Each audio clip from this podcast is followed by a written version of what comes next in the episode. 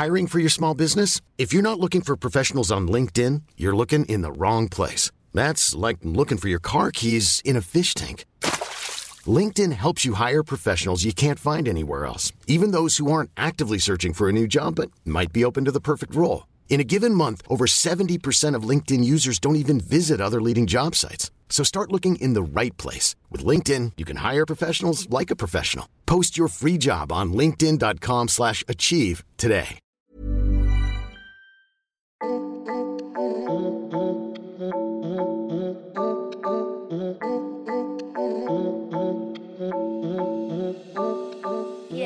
M'as-tu vu?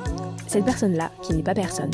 Le podcast qui débunk les imaginaires et les stéréotypes du social en donnant la parole aux premiers concernés qui vivent directement ou indirectement des situations qui questionnent dans le social.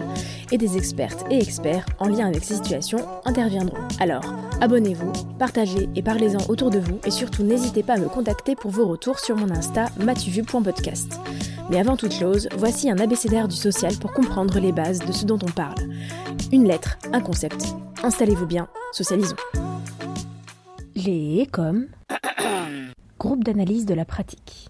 Alors aujourd'hui, il va utiliser euh, ce terme de groupe d'analyse de la pratique, qu'on dit aussi GAP, parce que c'est ce dont j'ai entendu parler assez rapidement dans ma formation et qui était déjà présent dans ma formation d'éducateur spécialisé. En vrai, il y a plein de façons de dire analyse de pratique professionnelle. Donc il y a APP, analyse de pratique professionnelle. Il y a aussi GEAS, donc groupe d'entraînement à l'analyse des situations éducatives. Bref, on adore les acronymes. C'est une passion, je pense, de tous les éducateurs, les acronymes. Vraiment partout. Partout, il y en a. Sorry, sorry. Et du coup, moi, je l'ai choisi, mon préféré, c'est GAP. Pourquoi? C'est parce qu'il y a effectivement groupe, donc l'idée de formation de professionnels, avec une analyse, des pratiques. Enfin, je trouve que c'est le plus clair. Et en plus, il y a un petit jeu de mots derrière. Vous savez, ce truc-là dans les métros parisiens, notamment Mind the gap between the train and the station. J'ai beaucoup travaillé sur cet accent. J'ai eu au moins 5 prises là-dessus. Exactly. En même temps, le gap, c'est l'espèce de, fossé, euh, d'espace, mais c'est aussi ce qu'on appelle un écart. Et je trouve que le groupe d'analyse de la pratique, c'est vraiment euh, l'écart. Alors l'écart de quoi? On parle de quoi en fait? On parle de sortes de réunions. Je vais essayer de l'expliquer sans que ça fasse un peu secte. Mais en tout cas, ce sont des espaces de parole et de travail qui permettent aux professionnels d'un même métier de se retrouver pour analyser leurs pratiques. Et concrètement, prendre des situations éducatives directement reliées au public qui est accompagné. Et l'idée, c'est de réfléchir aux pratiques et donc à l'intervention éducative, mais aussi d'avoir ce temps de recul, ce temps d'écart du coup, où les professionnels vont faire un pas de côté et réfléchir à leurs pratiques. Et en fait, les situations éducatives qui sont nommées dans les GAP, dans les groupes d'analyse de la pratique, ce seront des situations exemples. Alors, ces temps de parole se font avec toute l'équipe, sauf les chefs de service. Pourquoi il n'y a pas les chefs de service? C'est pas forcément pour euh, cracher sur eux et pour euh, dire du mal de leur façon de faire, quoique ça arrive. Euh, ça fait du bien, franchement, ça fait du bien des fois. Mais c'est surtout pour libérer une certaine parole et se dire que pendant ces espaces qui sont dédiés à l'équipe, il y a une possibilité de pouvoir se former pour n'être qu'un. Je m'explique. Quand on est dans un poste euh, quelque part, on ne choisit pas son équipe. On ne choisit pas les personnes avec qui on travaille, mais ça c'est dans n'importe quel autre travail, sauf si on monte notre boîte avec euh, des personnes qu'on connaît, enfin voilà. Mais a priori, on ne choisit pas avec qui on travaille. Sauf que dans le travail social, mais c'est aussi le cas dans d'autres métiers, on a besoin d'avoir une équipe contenante et qui est elle-même contenue dans quelque chose qui est à fond dans la communication. Alors pour ça, concrètement, dans le travail, on a des cahiers de transmission, on a des échanges de mails qui permettent euh, voilà, de relier un petit peu ensemble l'accompagnement. Mais au même titre que l'équipe est formée de personnes avec différentes compétences, différentes limites, et justement qui a conscience de ses limites et de ses compétences, bah, l'idée c'est de créer un espace de parole où tout peut s'imbriquer, tout peut se mêler, et justement où les personnes peuvent libérer leur parole pour parler et de leurs outils, de leurs spécificités, mais aussi de leurs limites. C'est aussi le moment de dire là, je ne peux pas gérer cette situation, j'ai besoin d'un tiers. Et le tiers, ça va être par exemple une autre personne de l'équipe. Alors je parle beaucoup d'équipe là euh, depuis le début, mais qu'est-ce que c'est l'équipe? Ouais, Ouais, ouais, ouais, on va prendre l'étymologie, ouais. ouais, ouais, ouais. Et partir même sur des métaphores. Mm, bon, on n'est pas à l'abri. Hein. No, I'm not crazy. L'équipe, dans le travail social en tout cas, mais dans n'importe quel métier relationnel, c'est un rassemblement, une mise en commun de personnes individuelles qui arrivent avec leurs propres outils, leurs propres bagages et leurs propres compétences, avec l'idée de mettre à profit leurs outils et compétences dans l'équipe. C'est un peu, si vous voulez, comme un équipage de bateau. Chacun a son poste, chacun a son rôle, chacun a ses forces et ses limites. Et tout le monde, normalement, sur le bateau est conscient des forces et des limites de chacun. Et ça permet alors de se stabiliser. Ce qui fait équipe, c'est la mise en commun des individualités de chacun. Pour Joseph Roussel, qui est un psychanalyste qui a beaucoup travaillé sur la fonction d'éducateur, les groupes d'analyse de la pratique sont des espaces d'élaboration qui permettent de questionner sans cesse le savoir-faire en relation. Ça veut dire que du coup, il y a une équipe qui crée ensemble par rapport au public qui est accompagné, un savoir-faire. Et c'est pour ça qu'on parle de pratique éducative, de pratique professionnelle. Et c'est pour ça aussi que Philippe Mérieux, qui est un pédagogue, réfléchit à la capacité de groupe d'être une pédagogie.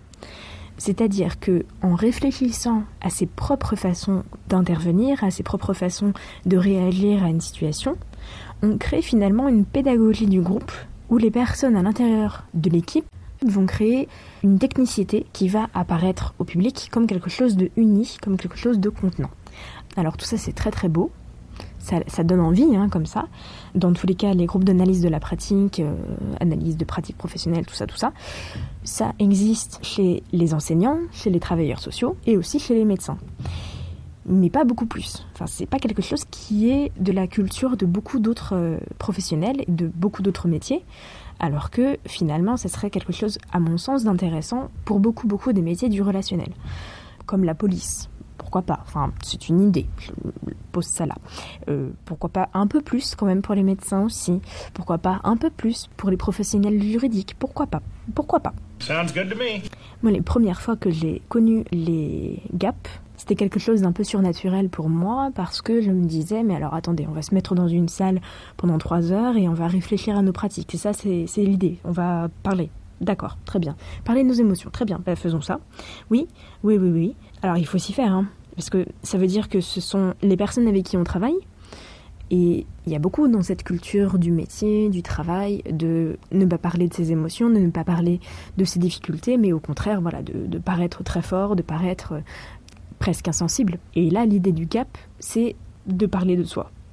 Et de parler de soi par rapport à un groupe. Oh, great. Wonderful.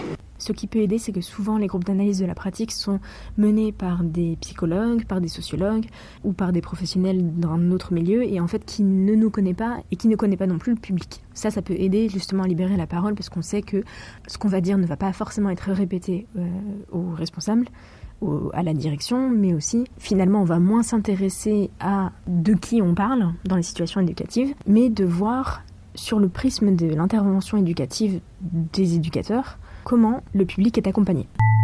Je me souviens assez précisément d'un gap passé avec euh, mon équipe euh, quand j'étais en protection de l'enfance, avec des jeunes de 14 à 18 ans, où vraiment c'était fou comme les gaps étaient le miroir de notre équipe. C'est-à-dire que dans cette équipe-là, il y avait beaucoup de non-dits, beaucoup de sous-entendus, beaucoup de, sous-groupes, de, voilà, de choses euh, assez euh, malsaines dans une équipe et encore plus une équipe de personnes qui sont censées être euh, aidants à chaque fois, ça m'étonnait de voir que une fois par mois, on faisait des, gaps qui se passaient très mal hein, parce que tout explosait à ce moment-là. On a eu des discussions où on prenait chaque situation pour pouvoir la retourner contre une autre personne. Enfin, c'était euh, un mécanisme de dynamique de groupe qui était euh, vraiment passant, assez toxique. Et c'était clair que juste après le gap, on était dans des sortes de tensions assez incroyables et à chaque fois, tous les soirs, au retour des gaps, les jeunes étaient en feu les jeunes devaient sentir toute cette tension, toute cette violence entre nous. Et parce que c'était des jeunes qui étaient vraiment en souffrance euh, psychique, ils s'engouffraient dans cette violence, ils s'engouffraient dans ces tensions. Et c'était un cercle vicieux parce que autant les jeunes étaient dotés d'une certaine violence parce qu'ils avaient eu des histoires remplies de violence. Et dès qu'ils voyaient que nous, on était en tension entre nous, ils se nourrissaient de ces tensions pour être davantage violents c'était tout un cercle et, c'était affolant de voir comment la perception de notre équipe avait un impact sur le public. D'où l'idée de ces gaps, c'est d'exploser, mais après essayer de revenir sur quelque chose de stable, quelque chose de cohérent pour une équipe, même si on s'aime pas entre nous, il faut quand même réussir à travailler ensemble. Et c'est pas simple. Pourtant, on a quand même cette culture de l'analyse de pratique, on a quand même cette culture de beaucoup réfléchir sur soi, beaucoup réfléchir sur euh, l'équipe, sur les autres, enfin voilà. Mais bah, on reste des individus qui euh, sommes portés par euh, nos propres conflits intérieurs, nos propres conflits par rapport au travail, enfin c'est un tout. Au moins avec le GAP, on a quand même cette idée de prendre en compte la violence que subissent quotidiennement les éducateurs, les travailleurs sociaux en général, mais aussi les enseignants, les médecins. Et finalement, il y en a encore beaucoup d'autres des métiers qui subissent des violences quotidiennes et ne pas proposer ces espaces de parole, ça reviendrait un petit peu à nier la violence, à nier parfois le désarroi des professionnels qui sont en contact direct avec des personnes qui sont brisées. Sinon, on devient soit des robots, soit des personnes euh, dans un état de santé mentale très critique. D'où tous les burn-out, les arrêts maladie et euh, les difficultés psychologiques des personnes qui sont en relation avec euh, un public vulnérable.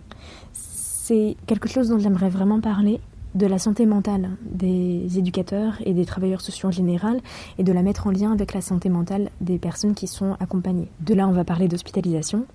Et hospitalisation, ben, c'est la prochaine lettre.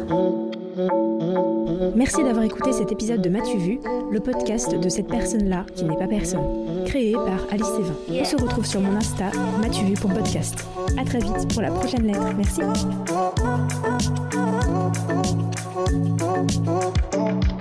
When